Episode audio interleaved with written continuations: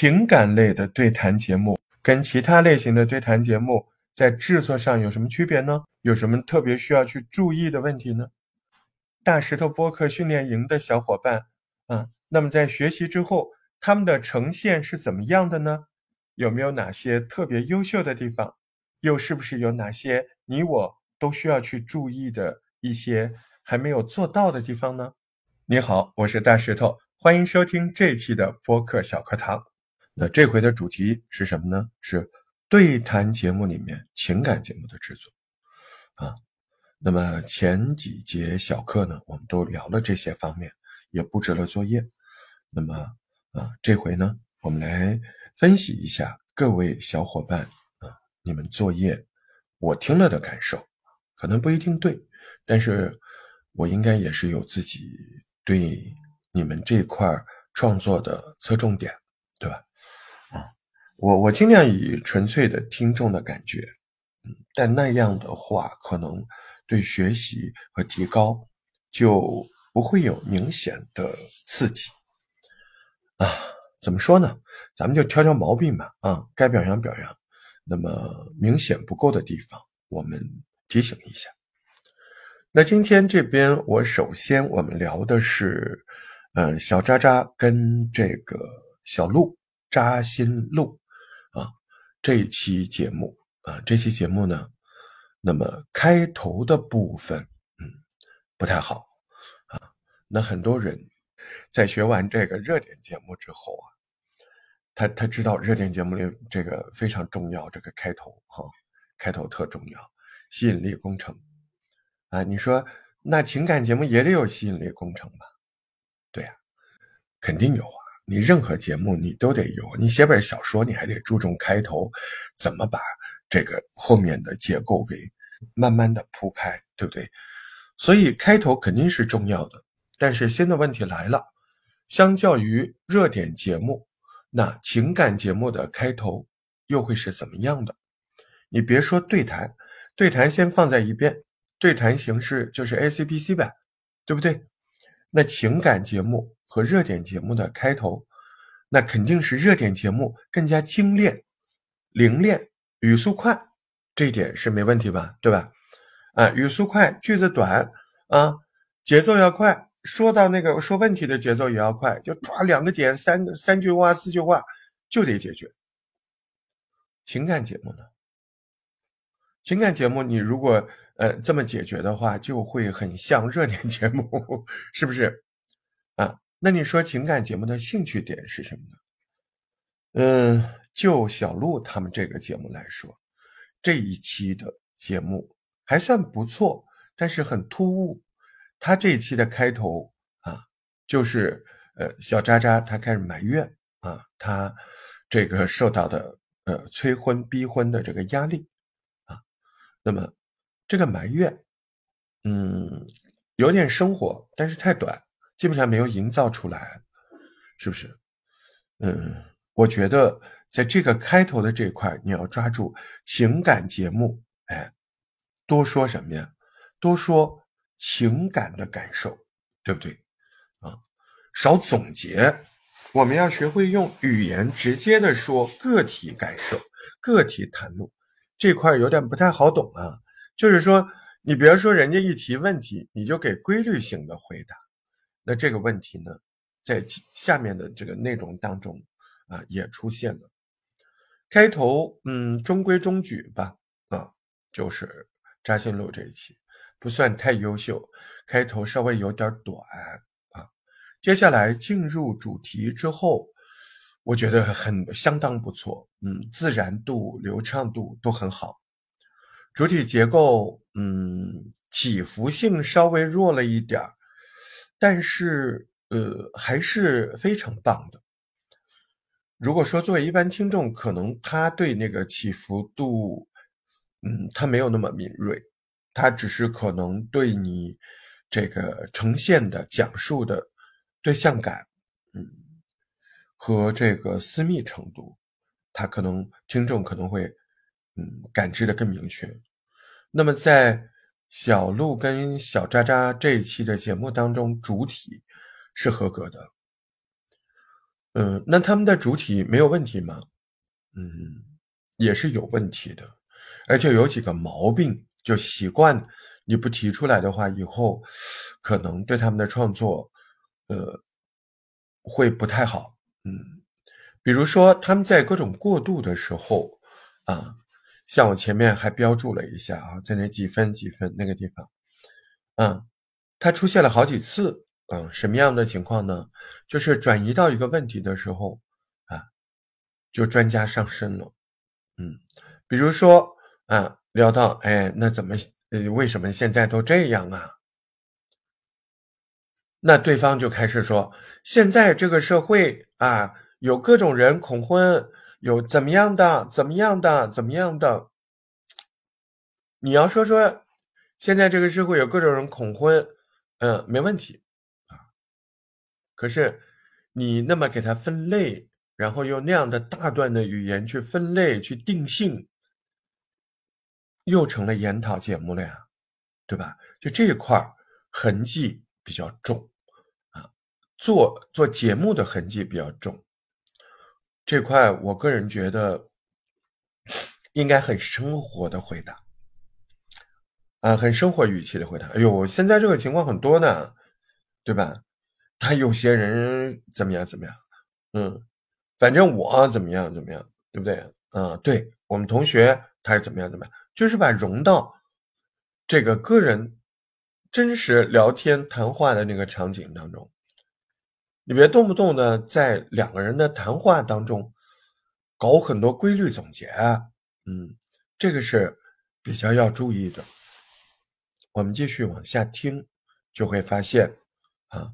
更多的这一类的缺点涌出来，就说白了，就是在语气我们已经熟练了，但是在内容表述的角度性，我们时不时的还会露出来刻意的痕迹。那么中段往后，嗯，陆续还是出现了这样的问题，就是规律性的啊，但是。整个的节目的主体还是不错啊，说了很多生动的例子，我觉得这挺好的啊。但是好像完整例子呢，嗯，完整的大例子少，这个就不过瘾。其实，在中间应该有一两个这个呃高潮的部分。什么叫情感节目的高潮？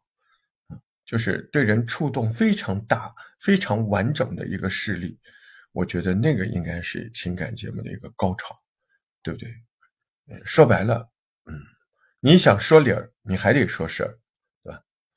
那在主体结构当中，嗯，总结出来的，呃，小渣渣和小鹿这一块呢，它还是痕迹啊，没有让我感觉没有那么老道的去规避节目的痕迹啊，这一块做的不够老道啊，只能说是不够老道啊。不是说，呃，这个就触触犯天条了或什么，啊，就是像你想往一流的节目去进发的话，你会发现，嗯，过渡型、电话型、啊，总结型这类的语言特别多，特别多就会有痕迹嘛，像开会嘛，是不是？呃，或者目的性很强嘛，那结尾很好啊，结尾，呃，两个人死乞白赖的哈哈，让你留言，嗯，那块。就做到了我们在讲座当中啊所提到的，对吧？哎，在结尾要要强烈互动，是不是？啊，那么，嗯，语言的语言的规律，呃，语言的态势还是不错的，啊，基本上听上去像真的，嗯，虽然作为我个人平时对小渣渣跟小鹿的认知。比较熟，我能听出来不够真，但是如果你不认识小鹿跟小渣渣，你还是可以接受这个真实度的，还行，对吧？嗯，就是两个起伏的问题，需要两位去重点抓。一个呢，就是在结构布置上啊，这个高潮没有。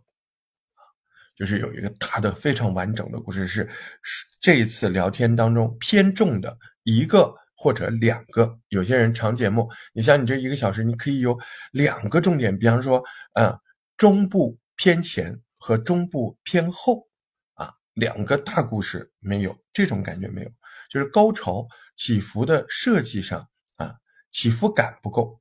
那第二个起伏哪个起伏呢？就是你在说一件事儿的时候。啊，前面我们说那段特别好玩，就是小鹿说他如果有钱啊，他要找几个啊，或者找一个什么样的，就那块儿我就感觉他太冷静了。本来就是说笑，那个语言太节奏啊，语言的节奏特别平，就是我想找这个小奶狗怎么样的怎么样，你不应该眉飞色舞吗？反正是吹牛逼啊，是不是？那块你说，哎，我也要找。对对对，我要找怎么样的，还不断的为那个嗯不太负责任的这个理想 说笑理想，呃去加注解，对不对？那种感觉没有，就是一段语言里面你也你也没有起伏，说到那种兴奋的事儿，节奏没有，对不对？啊，所以就这两个起伏，一个是整个节目的起伏，一个是啊在单说一件事情，啊说到那种爽的地方。那平常就是啊，你你看这个生活当中这一块嗯，说到那个兴奋的地方，两个人就会抢着说呀，那种感觉，哎呦，这个对吧，来劲儿了就没有。所以你看起伏感是这个节目啊，两种起伏感，内容设计的起伏感和个人讲述的起伏感啊，这两个起伏感是目前比较缺的。如果有这两个东西，你们两位的节目嗯会更加的棒，更加的精彩。嗯，那么最后呢，这个节目题目特别烂啊，或者说根本就没重视题目。这个题目听上去像一个热点节目，对吧？那情感节目的题目的要诀，嗯，那不还是那些吗？对不对？嗯，那不还是那些吗？啊，吸引度，但是在吸引度上，你要往情感的深层次去剖析。跟什么结婚元年、催婚元年有关系啊？没有啊，对吧？来个长句子呗，我就不结婚，我不想结婚，我就要做一个什么样的人？哎，这种句子上课的时候不是说过吗？对吧？叛逆型的，让后期感的，嗯，这个组合型的排比的句子，题目上也比较弱，对吧？题目弱，缺两种起伏啊，嗯，这就是缺的东西。优点是，特别是小渣渣，在这个节目当中，啊，小渣渣的语感听感让我感觉我这几个月吐沫没有白费，嗯，那么证明这件事情很简单，你只要拿出来小渣渣三个月之前在秋言里面啊类似节目的表现，你就知道小渣渣付出了多少汗水，又改变了多少，啊，小鹿呢？呃，这个让我感觉普通话呀，呃，语感呢这方面也都有了很明显的进步，呃，手法也越来越老道，意识还蛮强的，啊，虽然呃也有一些东西啊可能还不够，但是呢，哎，这两位在这几个月的学习当中，我感觉到他，他们俩各方面，他们俩都是各方面都有了明显的进步。而且这个进步还不是一点两点的，现在听上去，起码从这个角度说，就是一听，嗯，那不是生手，对不对？不是那么烂的，不是业余的，哎，只不过是够不够好，或者未来好到什么程度的问题啊！扎心路，加油！一点都不扎心，非常的暖心。你们自己的行为啊，自己的努力，自己的付出。一定会有更好的未来。大石头播客小课堂，感谢你的收听。大石头是个好青年，记得关注大石头的账号，加入听友群，欢迎留言。如果能打赏一下，就更好了。接下来我们要听的是 T 糖和菜菜的这个谈话。这个情感节目呢，嗯，怎么说呢？它有自己的风味儿，哎，也是比较工整。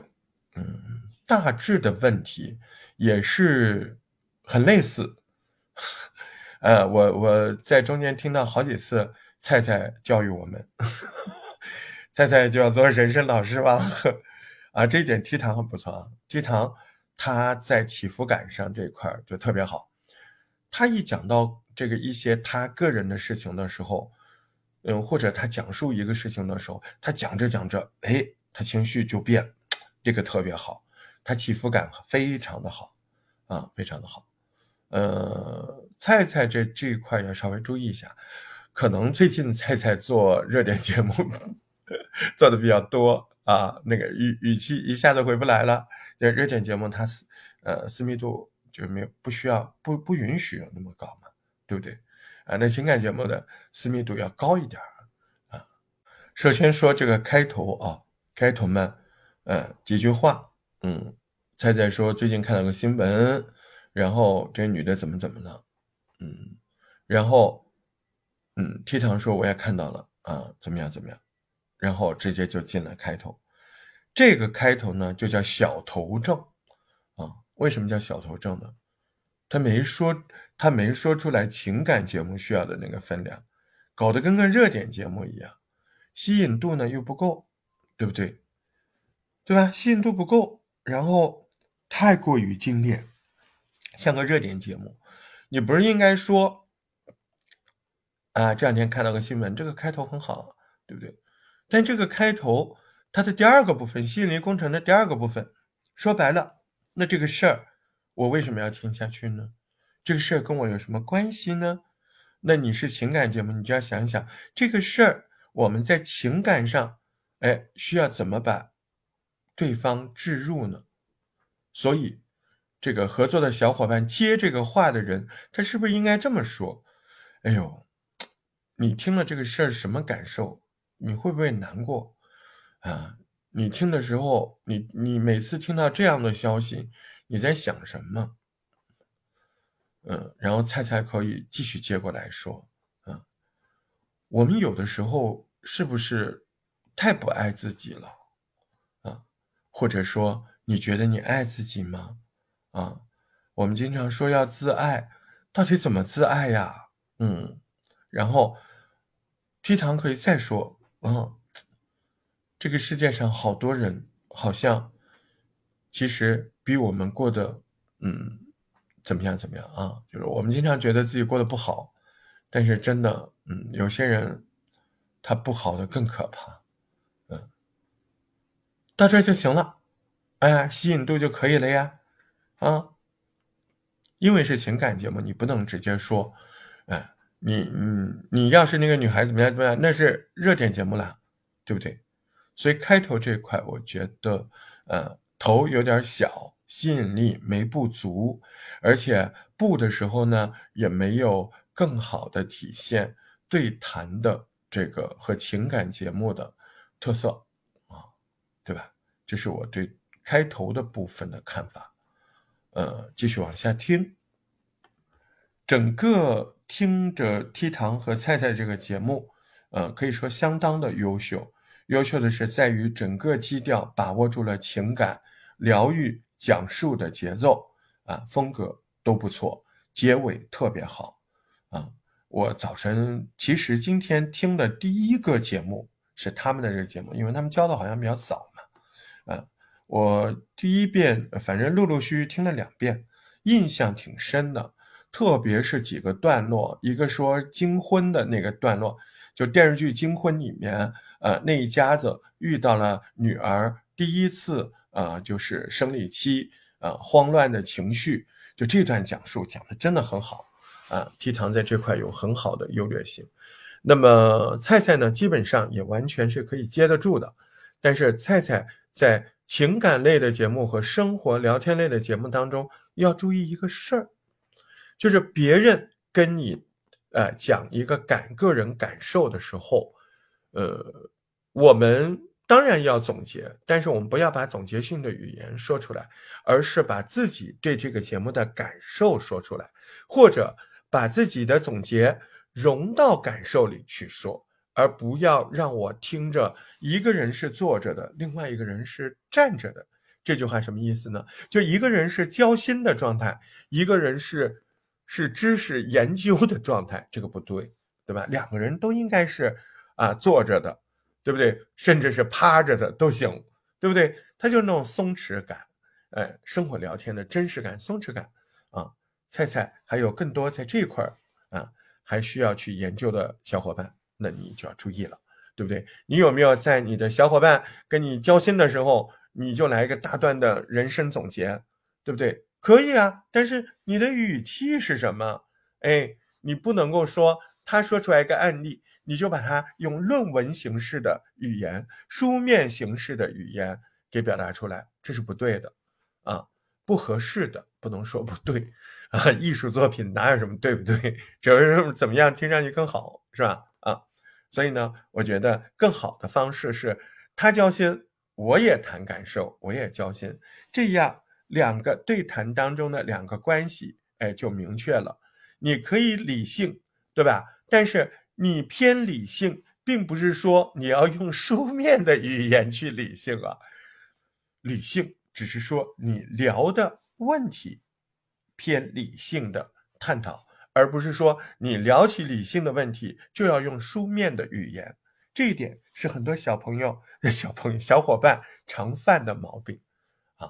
呃，总结一下这个节目非常有可听性，特别是对于初学播客的对谈的各位小伙伴，我非常推荐以上这两个节目，一个是扎心路专辑的，呃，这这谈这期对谈，一个是 T 堂跟菜菜的这期对谈，在这两期节目里面，我建议你们。啊，去听一听，我把网址啊放在这个录音的下面，哎，你去听一听，在里面你会听到哪些是你做不到的，哪些作为初学者你都能听出来，那些不应该这么做的，对吧？哎，我觉得作为初学者，你一定要听听这两个，找找毛病，找找优点，找找差距啊，也找找您听节目的辨识度。大石头博客小课堂，感谢你的收听。大石头是个好青年，记得关注大石头的账号，加入听友群，欢迎留言。如果能打赏一下子就更好了。禹王兔子兔王说，这次的兔王说交上来的情感对谈的节目，有一点小小的失望，可能我期望过高还是怎么样啊？嗯，呃，没有什么大毛病。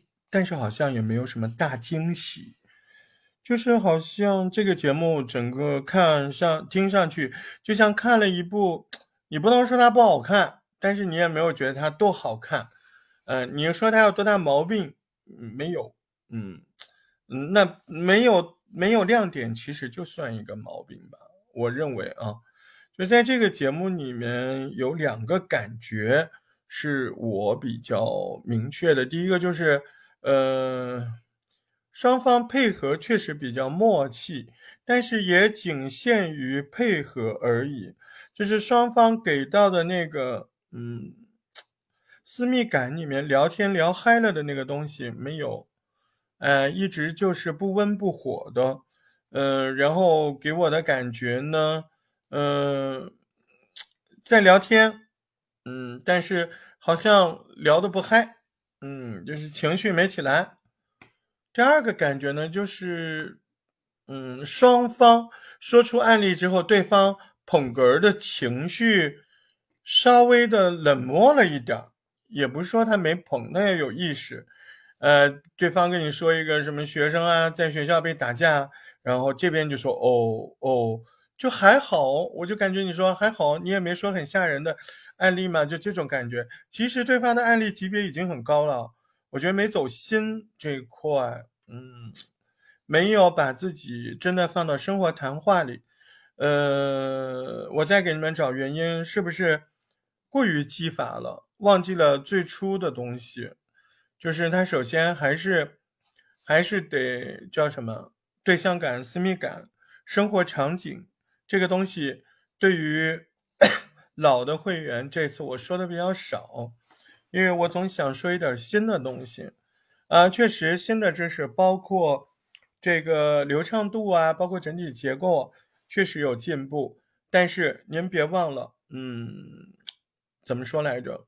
真实感，还有那种社交的真实，在生活聊天，呃，两个人。呵 呵两个人两个好闺蜜哦，夜里约着一起聊天的那个场景，嗯，这这回感觉好像是一个下午，没什么事儿，嗯，然后淡淡的浅聊了一下，就就就就好像聊天的乐趣，就有点日常敷衍那个感觉，啊，也许我有的时候听的也不一定对啊。怎么来说呢？我我没有什么好建议的。我觉得这是一个及格的节目，一个好的，一个一个合格的节目。但是离好的标准还比较有一段距离。嗯，是主题选择的原因，素材的原因，还是呃私密感这一块考虑的少了，或者这几方面都有犯那么一点点程度的问题，所以综合起来感觉。变成了一个八十分的作业，没什么大毛病，但也没有大亮点，是不是这个感觉啊？或者选的例子不够狗血吧？嗯，描述的这个讲几个例子的时候也没有遵从四大法则，呃，没有人物描写描述，嗯，都没有，因为到了这个时候了。你这是作业，要不然我听不下去啊，是不是？嗯，所以这个问题很重要啊，所以还是要有鲜活的讲述，嗯，要有嗯特别明确的反应，因为为什么要有捧哏？其实是在带动听众啊，嗯，就好像哎录晚会还要有氛围组啊，这个方面大家可能考虑的少了一点。总而言之，这个节目我完整的听过了，然后呢，在直播现场又听了一部分，呃，我觉得后面的部分确实好一点，呃，后面有有一个故事我印象挺深的，啊，建议大家去听一听，然后也可以在这条节目下面去留言，啊，鼓励一下，嗯，这是我对与王说这次对谈节目的评价。大石头播客小课堂，感谢你的收听。大石头是个好小伙，记得关注大石头的账号，加入听友群，欢迎留言。如果能打赏一下就更好了。那么接下来听到的是 Tracy 还有 Helen 啊，一个是广州的，一个是香港的。那么他们的节目叫《越港越开心》，港是香港的港。在这一期的情感嗯情感对谈当中，嗯，开头我就不是特别喜欢。呃，没有建立起来我要听下去的信心，而且我认为比较严重的是双方，嗯，一开场之后语言就非常的文本，啊，非常的文本，非常工整的叙述，让我感觉很恍惚，到底是对谈还是那种甚至单播都不是，介乎于广播腔，嗯，它跟播客还有点距离。他有点像电台的节目主持人，在那个度，这个度是不对的。嗯，这个语言节奏过于平稳，讲话的感觉又没有了，是不是因为做单播，呃，有了逐字稿，然后这段时间找不到说话的感觉了呢？真实聊天的感觉要随时回来的呀，对不对？啊，那种夜间电台的感觉又来了。这个是两个人在这个节目上给我留下的最深刻的印象。就是语感不对，然后用词的习惯也过于的书面化。两位呢，基本上全程就是你讲一段，我讲一段，然后散文一样的语言。嗯，这个节目我个人没有办法太多的鼓励你们，因为鼓励，呃，那是那是需要的，但是鼓励错了就不对了。嗯，这个节目其实对于对谈来说。听上去很顺畅啊，但是对于对他来说，这个节目犯了很多严重的错误，呃，反而不如你们的单播的节目，在里面既没有聊起来的感觉，呃，然后语言呢极度不生活，呃，极度不生活，全都是散文类的文字，而且你只要把这个节目一剪，啊，把 A、B 全部剪掉，你就会发现。啊，如果你单听 A 的版本或者单听 B 的版本，都是一个完整的夜间电台的节目，或者是一个呃分析性学习、开会研究的那种节目，啊，就是这种感觉，没找到聊天的感觉。所以你一个对谈的节目里面聊起来，那你聊的感觉不够，嗯，那就是大问题了。对吧？同样的结构上，哎，都很工整，素材上，哎，都学会了。反而在最初的问题上，一个节目其实你节目结构差一点没关系啊，哎，你聊感好就可以啊。你比如前面我们听那个，哦，点评还没有点评啊，我们听那个林子的，呃，林子的他就是特别有聊感的，是不是？特别真实，对吧？这个就很重要。所以呢，我希望 Tracy 跟这个 Helen，你们两位要注意，就是对谈型的播客的节目啊。然后播客节目，嗯，特别是谈话类的播客节目，它最重要的就是谈嘛，就是聊嘛，啊，你要让人感觉你是真实的，这个单一对象感和私密感还是非常重要的。然后生活类的语言，啊，生活类的口语非常重要，不要把那个文本型的散文一般的语言放在播客里，这个非常有距离。嗯，简单的来说就是这样。大石头播客小课堂，感谢你的收听。大石头是个好青年，记得关注大石头的账号，加入听友群，欢迎留言。如果能打赏一下子就更好了。净水和这个大转折的这期节目，目前是我听过的这一次作业里面，嗯，我个人最喜欢的。呃，我前面 在跟在跟小伙伴们说，我说这个节目我听到一半的时候才想起来，我自己是干嘛的？我自己是来帮人家揪作品问题啊，提个醒儿的。结果前面听着听着几分钟就进去了，然后就就就就带进去了，就在想了，嗯，可能是我自己心虚，我自己对这个问题 比较 愿意听一听，嗯，没错，我承认，但是事实上。他如果聊的不好，我也听不进去啊，对吧？可能一边本身我对这个问题有关注度，但更重要的是他们聊的非常像那么回事儿，对不对？甚至有小伙伴说，我一进来我还以为是哪个大 V 大咖的作品。什么大 V 大咖？咱们以后都是大 V 大咖，是不是？嗯，加油。嗯，呃，在这个节目里面，我们会发现，呃。平常感觉有点绷着的静水，没想到在这个节目里非常的放松，哈哈的大笑、反驳，然后耍小耍小性子、哦躲问题，哎呀，真好，对吧？就就就感觉挺好的，啊，然后还挖苦人老张啊，说你们那个年代，老张说我们那个年代啊，我觉得啊好好玩啊，就是就是就是很好，嗯嗯，我不想给。我不想给什么缺点，真的没有缺点。你非要硬给缺点，硬给缺点就是俩不够出名呗，节目做的少呗。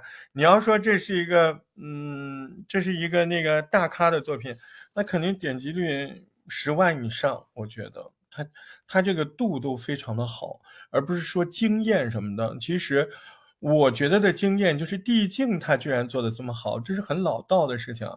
啊，他就是从慢慢的开始，然后越来越深，越来越深，越来越深。你不能一开始就炸锅啊！一开始炸锅好假，你知道吧？对不对？哎，越来越深，你就掉进去了啊！是不是？我几度都想插嘴，我想发表我自己对婚姻对 这个看法，但最重要的是，他又没有把搞得像研讨会一样。诶，你说两个人闲聊之间。又像在对我说，又像他们互相说，啊，就在这种社交场景里，我都忘记了我是个点评官，我是要来听作业的。我甚至想说一口子，激发起来我对这个问题的不同的看法，或者我个人的心得，这不就是一个无上荣耀的标志吗？对于这个节目来说，这就是一个极好的一个标准，非常的棒，啊。大老张嘛，说两句不好听的啊，我哥 这人吧，他自我管理特别 弱，啊，爱好特别多。嗯，净水呢，你觉得你们配合的好啊？你得你你得应该把他逮住，啊，逮住督促他啊，哄着他把节目多录几期。这玩意儿，嗯，他跟结婚不一样，他跟找老公不一样，对不对？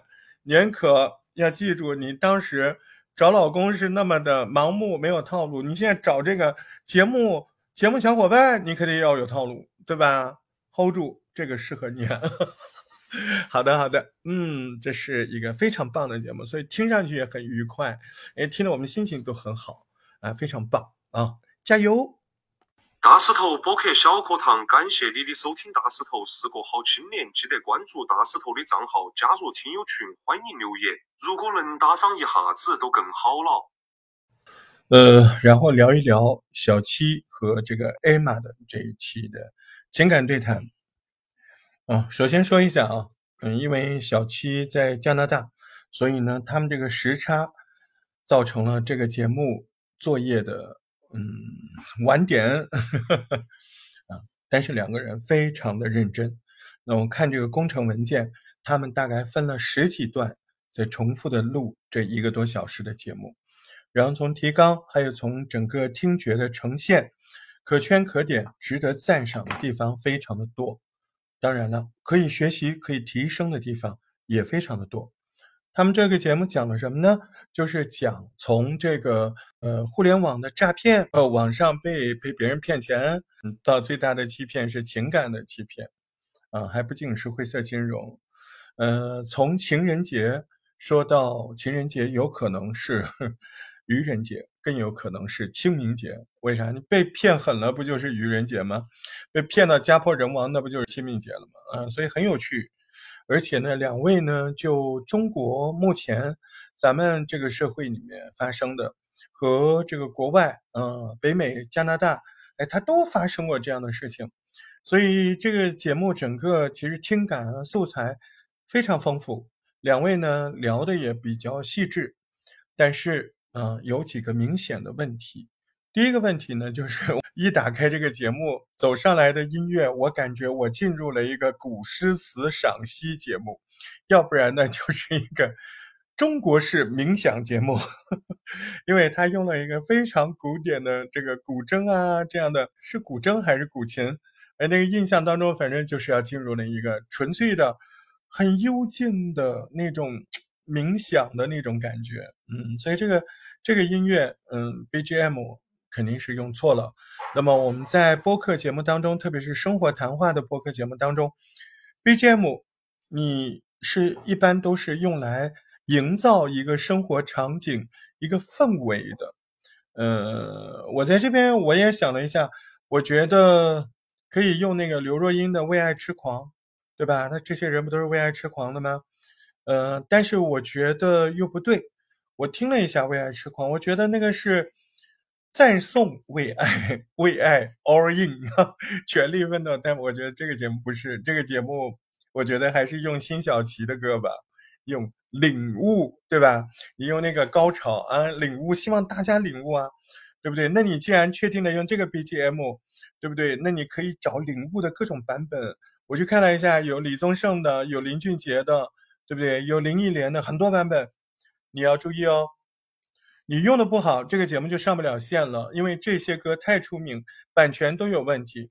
那你要注意两种，第一个肯定没问题。如果你找到这个歌曲的纯音乐版，比如说你去听一下有没有小提琴版的，有没有什么就没有人声的，那肯定没有问题。第二个呢，我用人声，我就想用人声，那你就一两句，对不对？一两句马上就渐弱，渐弱到那个完全听不清楚，知道是这首歌，那 OK 的。对不对？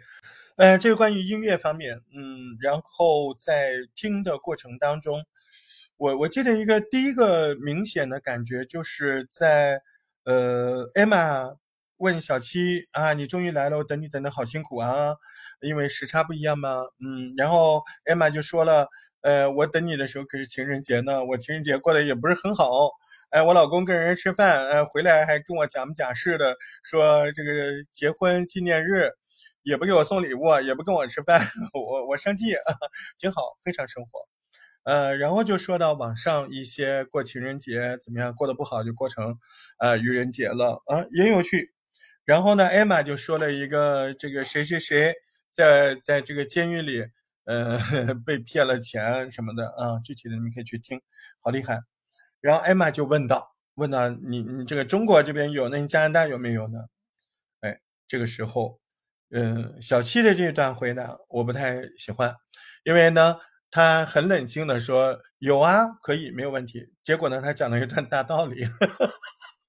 你这个时候不是跟你说有啊有啊，我告诉你啊，那我们加拿大有一个地方，比如说叫渥太华，那么才有这个唐人街，就这个唐人街，哎，谁谁谁是吧？时间、地点、人物、star 开始搞嘛。结果呢，他给你搞了一段啥？世界上的人吧，都是怎么样的吧？都是中国有吧？你说这种废话吗？是不是？这时候直接应该进入这种交谈的，哎，两个女性好朋友闺蜜啊，在一块嚼舌头根子那种快乐，对吧？爽聊的快乐，说到这些狗血的事情，那种夸张的情绪，那种热络的这个什么呃语速，对吧？语速的变化，情绪的稍许的夸张，甚至更多的明显的夸张都可以啊。哎，那样的话，我们就能呈现出来啊，亲密的朋友之间，他聊天聊到一种轻松放松，所谓的两个字叫爽聊的过程，对不对？你那么冷静，我们听谈话节目，听的你一每一个都是冷静。我们来到老人院了，是吧？是不是这个地方不对啊？这个地方不对，很明显。其他的我觉得都是这样的毛病，因为他们的结构没有什么问题。他每次要说个什么事儿啊，他在前面慢慢的跟你这个总结，你就直接先说那个事儿。你说完了那个事儿之后啊，你说哎，你会发现怎么样？是不是更加合理，对吧？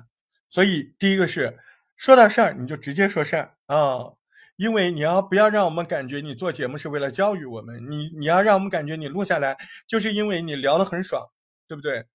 哎，你如果在每一段话之前先说什么中心思想，那麻烦了，对不对？那痕迹就重了。做节目不能有意图痕迹，不能让人感觉来，我们来看一个爱国主义教育影片，那完了嘛？你是先给我们看一个故事，看完了之后，我们发现哇，这个人好爱国，这不就是这个这个逻辑吗？对不对？第二个就是说的时候要注意情绪的变化，要把生活中那种哎聊天的那个那个爽感带出来，嗯。我觉得你们两个一定会录得很好，是不是啊？音乐换一换，那几个段落，反正你们也是一块一块录的嘛，把那几个不太合适的去找出来啊，找出来把它翻掉。嗯，这个节目不重录太可惜了，这个节目修修修一修，花精力修一修，太棒了，对不对？嗯，另一方面嘛，我也 说一下价值观的嘛，对不对？你看，有时候在创作过程当中，你比方说，哎呀，我都费这么老劲了，你怎么还是不满意？我不是不满意，我觉得挺好的了，但是可以更好。你这个东西，你做到这个程度，你不把它改一改，我觉得太可惜了。那几个故事也太好听了吧？好，啊，这是关于 Emma 和小七的跨国合作，加 油加油！大石头播客小课堂，感谢你的收听。大石头是个好青年，记得关注大石头的账号。加入听友群，欢迎留言。如果能打赏一下，就更好了。那这边呢？嗯，我们来说一说，呃，小严大雁和海涛这对的组合。嗯，这对组合这一次交出的情感类的节目，嗯，我非常的满意啊，非常的满意。那么一直担心，呃，一直担心交流感啊。那小燕姐呢，是个大姐姐。那海涛呢？平时说话演播影响的风格比较重，在以前的节目里面，你可能听到他就是会有，就是没有对象感，不像在聊天。我就特别担心，你看这个呃对谈，你还把设定自己写成了一个剧本在聊，对不对？就更容易那样吧。哎，结果没想到，你看这么长的坚持，终于在这一期节目当中。算是开出了一朵艳丽的花朵吧，可能没有那么雍容华贵，但是已经让我这个 让我这个小小的辅导组长，不说不说眼眶红了，我也是感觉看到了看到了未来和希望，甚至是对我自己觉得，嗯，我们的我的这些方法有没有用，这些内容到底能不能改变他们？哎，我给了自己更大的信心，谢谢你们，真的非常的感谢，哦。那么当时我给他们两个创作的时候，还给了特别的任务，说你们俩这期节目要让我感觉，嗯，是不是在线下录的，是要在指定场景里录的。他们也很好的完成了，啊，这个任务，还在节目里说，你今天情人节，我今天给你带了一束花儿，啊，这个特别好啊，都是，记得我说的话，然后而且你扮的也特别漂亮，嗯。给你磕一个啊，很棒！给你磕一个，棒棒棒的，真的很好。嗯，我想你听到我说这些也也会很开心吧，因为你你你也一定能够分辨我说的是真的假的，嗯，对不对？啊，所以像我嘴这么欠，如果你不是真的，我才懒得说你呢。我不我不狂起来挖苦你才怪呢，对不对？但真的做到，我也很感动啊，是不是？对不对？毕竟大家一起每天在这守着啊，在这磨，在这往前走。对吧？那每跨出，我可能经验比你们足一点，我能看出来哪些叫做关键性的步伐。那这回李李海涛这个绝对是关键性的步伐。小燕姐最近的音色啊，也发生了质的飞跃啊，他可能更加注意了，所以呢，哎，他的声音越来越好听，越来越自然，就像个温暖的大姐姐。海涛的那种睿智感也来了，他音色天生好听啊，对吧？他就一直不知道怎么用啊，就不用就对了啊，因为你有，你别控制啊，你放松都比人家强啊，你要不放松，那没准比人还弱。所以呢，既然是自己有的优势啊，不要去过多的去调整啊，随口一说都是很帅的声音，多好啊，是不是啊？嗯，那么说说说呗，在这里面还有没有可进步的空间啊？那当然肯定是有的。那双方答话的技巧，还有应对的这个梗儿，在前面的部分啊，嗯，大燕姐大段的叙述当中，有几个小小的反问，有几个小小的疑惑，那块其实第一现场就应该意识到要嗯嗯，对吧？嗯，他反问的时候，你说哎都答不上来，那可不是吗？对啊，是答不上，对吧？这种。配合性的没说，你哪怕没说，你在录制的时候你没听出来吗？听出来往上补啊。第二声道自己单独录几个，嗯嗯，对对，是的，是的。我告诉你啊，一点都不夸张。我的这个云剪辑和我的这个呃 A U 里面，我我有好多自己 A A O O 各种情绪的，我还给它标注，所以就特别方便。如果我在哪个节目里我缺少 N R 什么，我直接我就把那挪过来往里面一插。第二声道合成不就行了吗？对不对啊？所以应对感不够，你自己可以去录单点的音节。嗯嗯，对，哎呦是，哎确实好。你单独的音节啊，你你你放上去之后，你能调整位置，对吧？你还能调整音量，对不对？有没有抢人家话？有没有记到这个捧哏的程度啊？共同营造这个氛围的程度，也不至于你的音色音量比别人大，对吧？盖过主述者了，也不至于。你看多好，是不是？哎，真的，有些那个讲究的对谈多人谈话，他们还不允许人家在这个人家大段讲话当中现场出声音，他就叫你背后录啊。真的，真有这样的啊。嗯，管你现场就有还是最后录都可以啊。重要的是你该有的，你不能没有。对不对？这个就是现场反应的配合度啊，这个问题上，呃，我既给你们指出来了，也告诉你们怎么补救，对不对？啊，非常好，加油加油，很开心啊！大石头播客小课堂，感谢你的收听。大石头是个好小伙，记得关注大石头的账号，加入听友群，欢迎留言。如果能打赏一下就更好了。那么到这为止，嗯。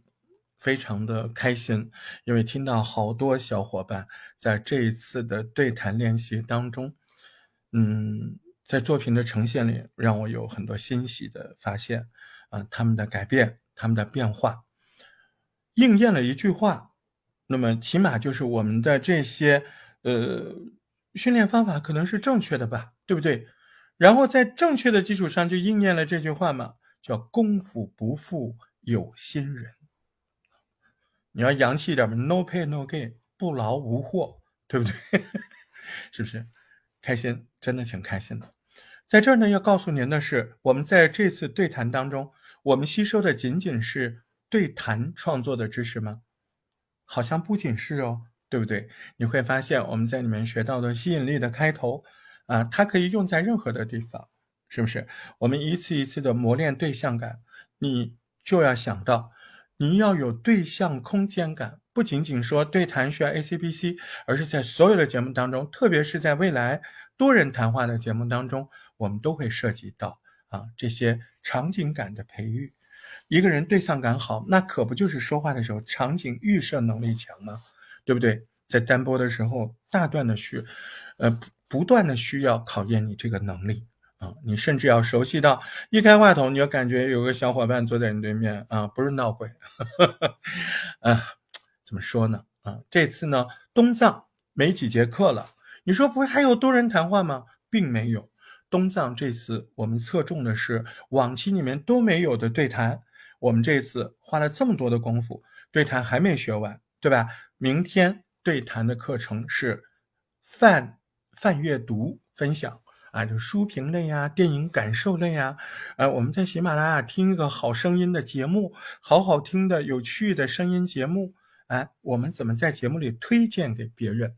明天的课程是说这个，再然后呢，就有一点点包装课，里面浅度的说到了配乐，也浅度的说到了这个一个整个专辑啊，它应该怎么去运作。那上一次我录了一个特别完整的，我不让上线啊，因为。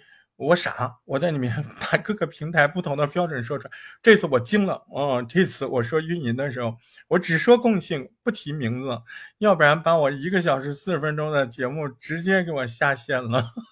而且我还不怪他，你对呀，你在人网站说别的网站怎么玩，那怎么对呢？对不对？所以，嗯，嗯，但是你说那我多人谈话三乘三，我要感受，没关系，春娜，春娜里面，啊，春春娜里面。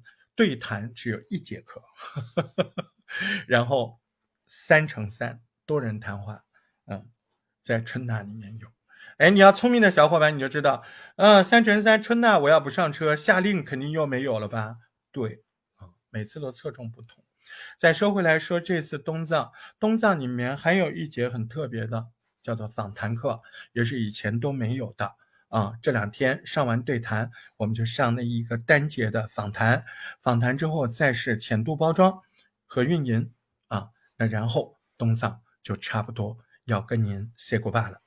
啊，其实东藏也好，春娜也好，您只要在这个嗯咱们的年度会员里面，您相信大石头总是会想着各种办法啊，来嗯让我们不断的进步。不断的学习，那么在冬藏和春纳之间啊，有一段时间我们会说一下汉语拼音，哎，就跟播客有关的音韵呐，啊，轻重格式啊。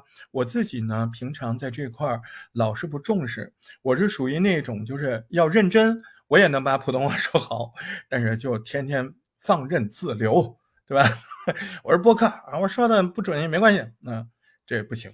啊，这个我自己可以。你看，现在带着小伙伴们，有一些小伙伴普通话还比较弱，哎，那好吧。那么在那个呃东藏结束之后，咱可以做一做这个啊。不管怎么样，我们都希望我们一直在热爱播客这个共性之下，我们呢试图把自己变得更好、更优秀，变成自己想成为的那个大人的样子。大哥你呀，要做会发慌的星星啊，别怕，别怕，别怕。你